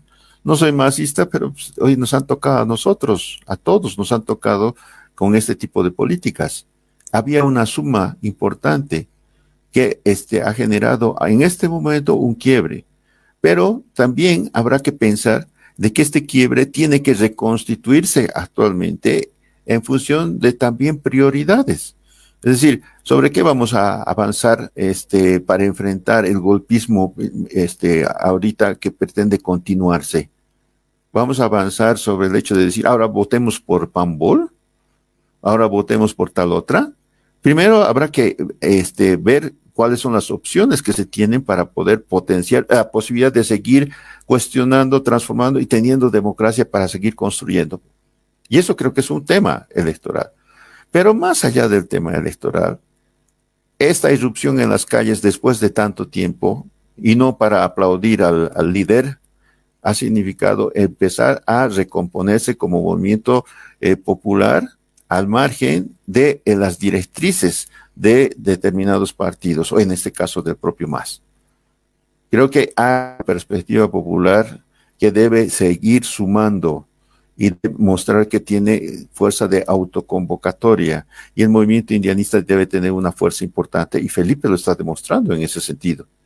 No solo por su historial, sino porque lo que habla identifica al conjunto. Y eso es lo que existe y está empezando a marcarse en todos los sectores. Creo que estamos entrando a un nuevo momento, que tenemos que potenciar eh, este, una situación electoral, sí, pero también tenemos que ser claros que posiblemente ni siquiera el momento electoral podamos llegar, porque lo que se está armando es otro golpe de Estado, posiblemente, y necesitamos que el movimiento popular tenga claro que más allá de tener un instrumento, tenga un horizonte y tenga una reivindicación como la que se ha convocado a salir a las calles ahora y seguir defendiendo con su lucha. Hasta ahí, compañeros. Muchas gracias, Juan Carlos, muy preciso y muy claro con relación a lo que también está sucediendo. Estas movilizaciones ya llevan más de dos semanas, incluso hace más tiempo atrás, y la gente se está movilizando, arriesgando su vida. Eso me parece sumamente interesante eh, recalcarlo, ¿no? Que está dejando esto de la pandemia por sus derechos, por el futuro quizás de sus hijos, por el futuro eh, de ellos también. Es interesante ver que es muy consciente la, gente eh, con relación a lo que está sucediendo. Vamos pasando al último, a la última parte de este diálogo. Les agradezco la verdad a los dos. Eh, vamos pasando a la parte en que se preguntan ustedes. Eh, iniciamos con Tigo Pablo. ¿Qué pregunta tienes para Juan Carlos? Bueno, la pregunta concreta es, creo que en realidad tiene que ver con el cuestionamiento general que nosotros hacemos, pero no solamente nosotros, sino creo que, entre comillas, otros sectores, incluso otras ideologías, cuestionan es por qué fracasó el Estado plurinacional. Gracias, Pablo. Adelante, Juan Carlos. Gracias, Pablo. Adelante, Juan Carlos. Yo creo que no fracasó. Yo creo que fue una etapa necesaria.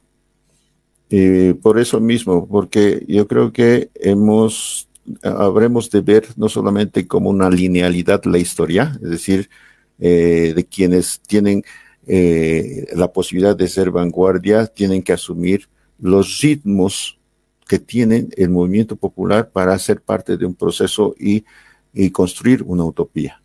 Yo creo que este, falta mucho lo que tú decías, pues, y, y, quiero lanzarte también la misma pregunta, ¿qué significa indianizar en el contexto actual?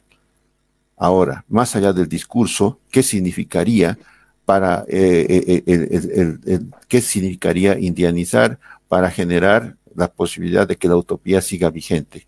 Yo creo que es importante pensar de que este proceso de cambio ha generado logros importantes, pero también muchas limitaciones y, y sobre todo no haber visto las confrontaciones de clase que en el fondo también han decidido las prioridades por sobre los sectores populares, sobre los sectores de clase que debían ser vanguardia en ese proceso de transformación.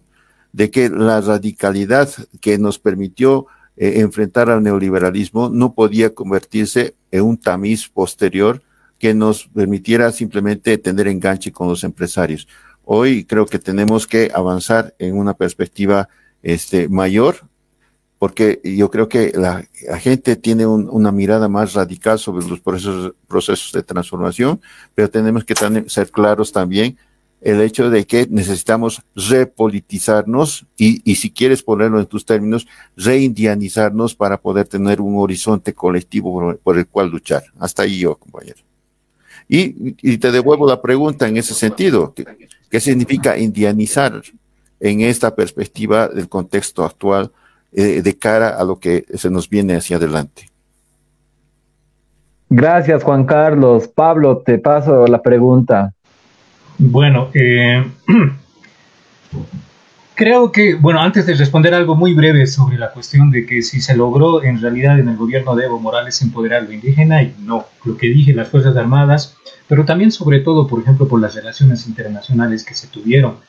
Y resulta que nuestros comerciantes, el comercio informal dentro de Bolivia ocupa un 70%, pero cuando Evo Morales fue, por ejemplo, a la China a encontrarse con el presidente, también con su representación diplomática, no es ni una gestión para este sector social que en realidad sería lo que puede ser la burguesía nacional.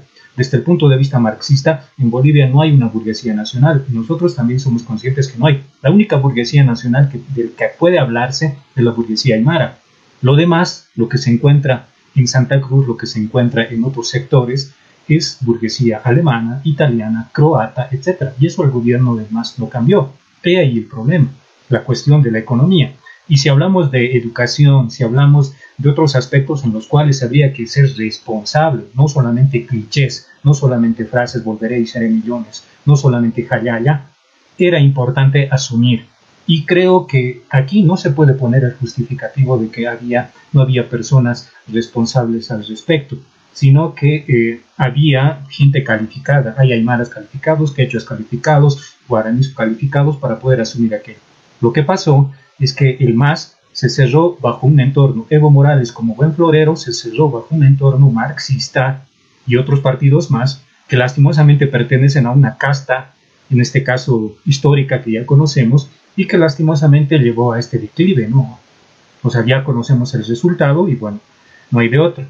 Ahora, muy bien, yo quiero eh, indianizar en este contexto, creo que en alguna medida Juan Carlos ya lo dijo, sí tiene que ver con politizar, ¿no? Porque indianizar es asumir una posición política respecto a la identidad y también esa identidad proyecta una posibilidad del qué hacer a futuro. Pero creo que concretamente, y algo que quiero resaltar, es que en el 52 el MNR, que es muy parecido al MAS, hizo una revolución nacional sin el ser nacional. No comprendió al ser nacional, que era el indio, e hizo una revolución nacional con, entre comillas, un concepto que deniega lo, la identidad, que era lo mestizo. Ahora, cuando llega eh, esta, entre comillas, revolución cultural del MAS, este proceso de cambio en el que estamos de acuerdo, todo el proceso histórico tiene su tiempo para poder desenvolverse, y tampoco se resuelve el problema del ser nacional. Todavía tenemos estas disyuntivas hoy mismo se puede sentir entre Occidente y Oriente, entre comillas, entre salvajes y ciudadanos decentes. Todo eso no se ha resuelto. Entonces, indianizar creo que plantea no solamente la cuestión de politizar, indianizar es nacionalizar Bolivia, resolver el problema nacional de este país que todavía sigue vigente. Hasta ahí concluyo. Gracias, Pablo. Tenemos siete minutos. Quizás Juan Carlos quisieras responder algo a Pablo antes.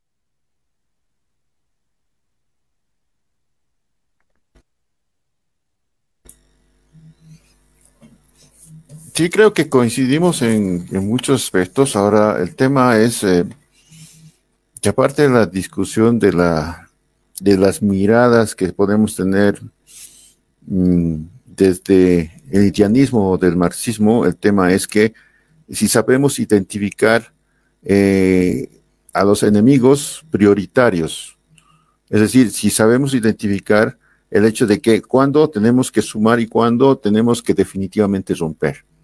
Y eso es parte de lo que ha sido este proceso. Creo que lo que ha significado este, esta coyuntura ahorita nos apuntala hacia un momento electoral en el que habrá que ver si podemos sumar eh, e, estas diversidades, pero definitivamente que tienen un entronque, digamos, que nos permite seguir soñando en que podamos seguir construyendo, eh, reconstruyendo la identidad, marcando eh, este, los pasos fundamentales para lo comunitario en, en, este país, que es nuestra identidad, pero sin embargo se ha diluido en el mundo del mercado, es parte de lo que tenemos que reivindicar, pero repolitizando, reindianizando, si quieres ponerlo en, tus términos, y en esa perspectiva hay un entronque. Creo que hay que sumar ahora y después, yo creo que abrir un gran debate, el debate necesario, y tenemos todos los elementos para hacerlo, para que este, todos los sectores sean parte de esta construcción colectiva.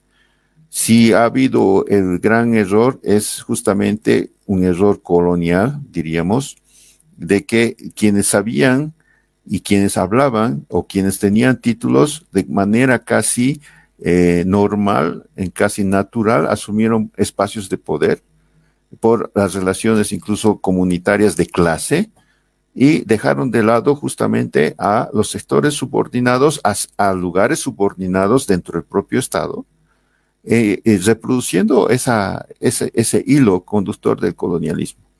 En esa perspectiva, yo creo que eh, no hay que ser muy sutiles, sino más bien evidenciar el hecho de que esta lucha es también una lucha por la cotidianidad de la revolución que significa no solamente los discursos pachamamistas que nos muestran eh, muy identificados con, con el movimiento indígena originario, sino que definitivamente sean prácticas políticas distintas las que nos hagan diferentes. Y para eso necesitamos un horizonte político revolucionario sobre el cual hay que insistir y enamorar, enamorarnos mutuamente con las colectividades para que podamos avanzar. Yo en ese sentido recuerdo mucho este, eh, el, fervor, el convencimiento que tiene eh, Felipe Quispe cuando habla con la gente en ese sentido, que está detonando el sentir suyo junto con el sentir de los otros. Y ese punto es fundamental. No es un sentir solamente de, es un sentir de rabia, pero es también un sentir de posibilidad de construir algo diferente. Nada más. Muchas gracias, Juan Carlos. Eh, te agradezco la intervención y te agradezco tus eh, aportes con relación a lo que vendría a ser el análisis de hoy en día. Pablo, para ir cerrando, eh, quizás tus últimas palabras, ¿cuáles serían? Bien, yo creo que el meollo del asunto está en la cuestión nacional. No estamos discutiendo el mundo, no estamos discutiendo el sistema, aunque obviamente depende de la ideología para poder discutir aquello. Estamos discutiendo la cuestión nacional. Desde ese punto de vista, como ya dije hace un momento, eh, indianizar es nacionalizar. Y me viene aquí justamente a propósito de gente que está en Argentina, ¿no? Eh, el nacionalizar creo que tiene que ver con todo nuestro continente, seguramente con diferencias notables entre la fortaleza de un Estado a otro. El Estado argentino no es lo mismo que el Estado chileno o el Estado boliviano. El Estado boliviano, por ejemplo, es eminentemente débil ¿no? en relación a los otros estados. Y eso lo hizo el cholaje blanco mestizo que no ha tenido la capacidad de poder constituir un buen Estado, hablando propiamente de nuestro contexto. Pero eh, lo que decía tiene que ver con que eh, indianizar se puede realizar en varios contextos y, y, eso me pone un poco en perspectiva lo que decía alguien reflexionando sobre la filosofía y el pensamiento en Argentina y también que puede ser aplicado aquí. Decía que a diferencia de los intelectuales que hay en varios contextos, en Bolivia, por ejemplo, probablemente, y en el Perú o Chile, es que en Argentina existía un Perón, que ha condicionado la manera de ver las cosas y que innegablemente nadie, o muy pocos probablemente, puedan negarse del peronismo, independientemente de su posición política, que es algo bastante discutible. El peronismo básicamente significó el nacionalismo en Argentina, aunque obviamente hay problemas grandes, de eso me referiré un poquito más adelante, pero aquí en Bolivia nunca existió algo similar a lo que puede ser un nacionalismo auténtico. Y lo que necesita este país, eh, Bolivia, es una revolución nacional que no se ha hecho hasta el día de hoy. Y en ese sentido creo que la única revolución nacional que puede ser pertinente, la única nación que puede lograr esta nacionalización del país, esta revolución nacional es el nacionalismo aymara, Colla Aymara, que además quiero decir algo importante, ¿no? El nacionalismo Colla Aymara no tiene solo alcance en Bolivia, tiene alcance de los dos Perús, por ejemplo, en el Perú, en el sur del Perú, el nacionalismo Aymara está creciendo fuertemente, en, el, en Chile también, en el norte está creciendo fuertemente, y en Argentina, donde hay una diferencia grande entre lo que puede ser Buenos Aires y el norte, que también son collas aymaras, hay yo creo que una necesidad de poder constituir este este nacionalismo. ¿no? Ahora muchos se preguntan y dicen, eh, creo que esto es importante también aclarar, que el nacionalismo es excluyente e impositivo. ¿no? En realidad el nacionalismo lo han asumido todos los estados-nación a principios de hace dos siglos aproximadamente, y así sucesivamente, y lo que han hecho en nuestro caso concreto ha permitido salir de lo que puede ser la colonización. Nacionalismo es equivalente a poder decir un proceso de descolonización que no se ha dado solo en nuestro contexto, sino se ha dado en África, se ha dado en Asia, pero que nuestro territorio todavía sigue pendiente. Y creo que muchas veces, y esto también es lo último, el nacionalismo entendido como descolonización y descolonización entendido como nacionalismo, autoidentificarnos, gobernarnos, pensar con cabeza propia, etcétera, etcétera, tiene un núcleo político que no puede negarse y que muchas veces, en muchas tendencias, pueden ser conscientes o inconscientemente, tienden a deformar y por tanto a tener resultados como los que hemos tenido con el MAS en esta caída estrepitosa y que lastimosamente los que pagan, los que sufren las consecuencias son los de siempre, los indios. Hay indios muertos, quienes dan el pecho son los indios muertos, quienes derraman sangre son los indios, los aymaras, en este caso los collas, pero lastimosamente hay muchos grupos que tienden a aprovecharse y ahí quizás eh, Juan Carlos creo que no es a la persona que hay que interpelar propiamente porque parece que hay coincidencias importantes, sino creo que tiene que ver con, con estos grupos que en realidad han mantenido las relaciones de casta en nuestro contexto y que de muchas veces se pasan de ser de derecha a izquierda o de derecha a izquierda. El indianismo, como dijimos, el nacionalismo es otra vertiente que tiende a resolver nuestros problemas desde nuestra propia perspectiva y para nosotros. Y creo que es necesario que hagamos eso y que, bueno, como dijimos en el anterior gobierno, lastimosamente no se pudo ver por seguir otras utopías, unas utopías que no tenían que ver mucho con nuestro contexto y que muchas veces, lo que dijo algún momento Franz Tamayo, hicieron de bobarismo un eco de Europa nada más. Gracias, Pablo. Les pido que cierren sus micrófonos. Gracias. Eh, bueno, sí es interesante. Hemos tenido dos posiciones, si se quieren, eh, que tienen puntos en común y puntos en contra. La visión un tanto eh, plural, eh, referida a lo que vendría a ser lo plurinacional. La propuesta también de Pablo con relación al nacionalismo aymara, que tienen ambos posiciones y similitudes interesantes con respecto a lo que vendría a ser el sector indígena y su participación dentro de lo que vendría a ser las decisiones que, se tienen eh, en el Estado, ¿no? Les agradezco eh, su presencia, tanto a ti, Pablo, como a ti, eh, Juan Carlos. quizás breve, les pediría que se despidan de la gente y que les sigan en redes sociales o, o que quizás, no sé, puedan también seguirlos en algunos otros lados o leer algunos de sus artículos. Tengo entendido que ambos escriben constantemente. Por favor, Juan Carlos, para cerrar. No te pude escuchar bien la última parte, hermano. Mm, ya estamos cerrando, Juan Carlos. Eh, quizás para irte despidiendo de la gente. Ah, Algo breve. Sí. Sí, sí, sí. Mm, agradecerles por el espacio, compañeros. Agradecer al compañero. Este, este creo que ah, siempre es productivo el, el intercambio. Es una forma de construir comunidad, justamente el poder uh, realizar un, no diríamos debate ideológico, pero es un intercambio de miradas sobre lo que estamos construyendo mutuamente en muchos sentidos. Este, creo que mm, Pablo tiene sus propias eh, insistencias que, que, son muy válidas en mucha perspectiva y que merecerían eh, mayores discusiones en, en, en conjunto.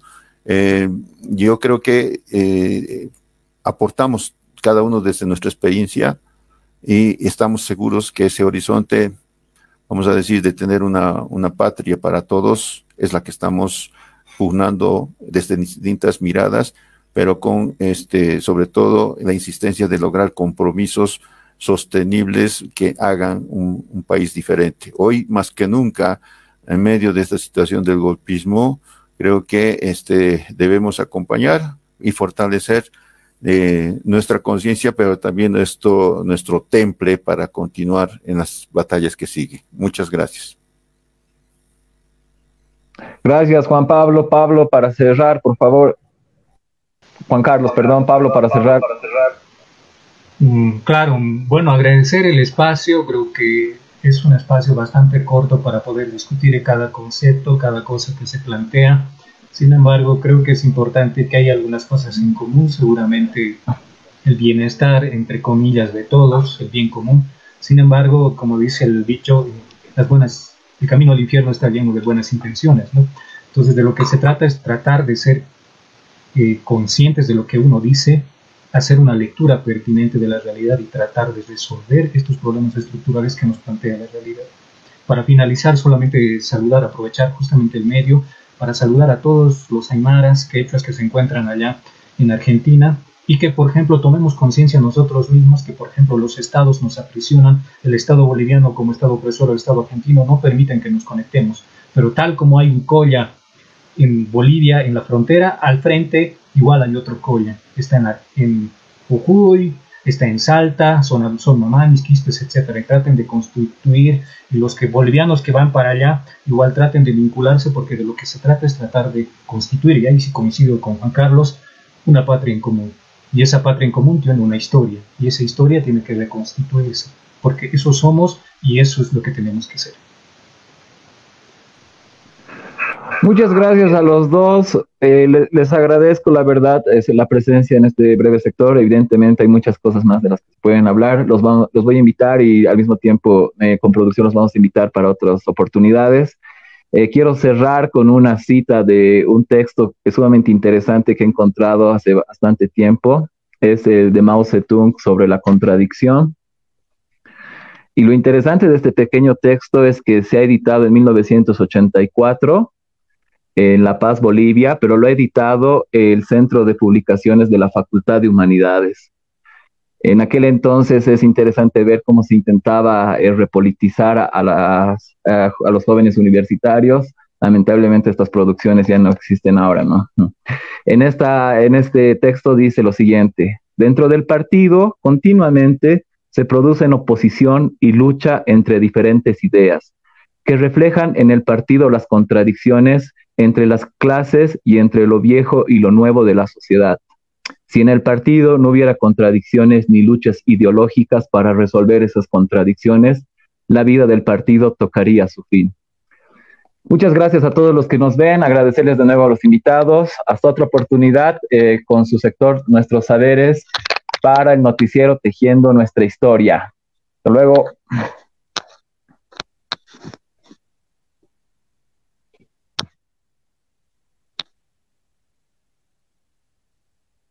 Mm-hmm.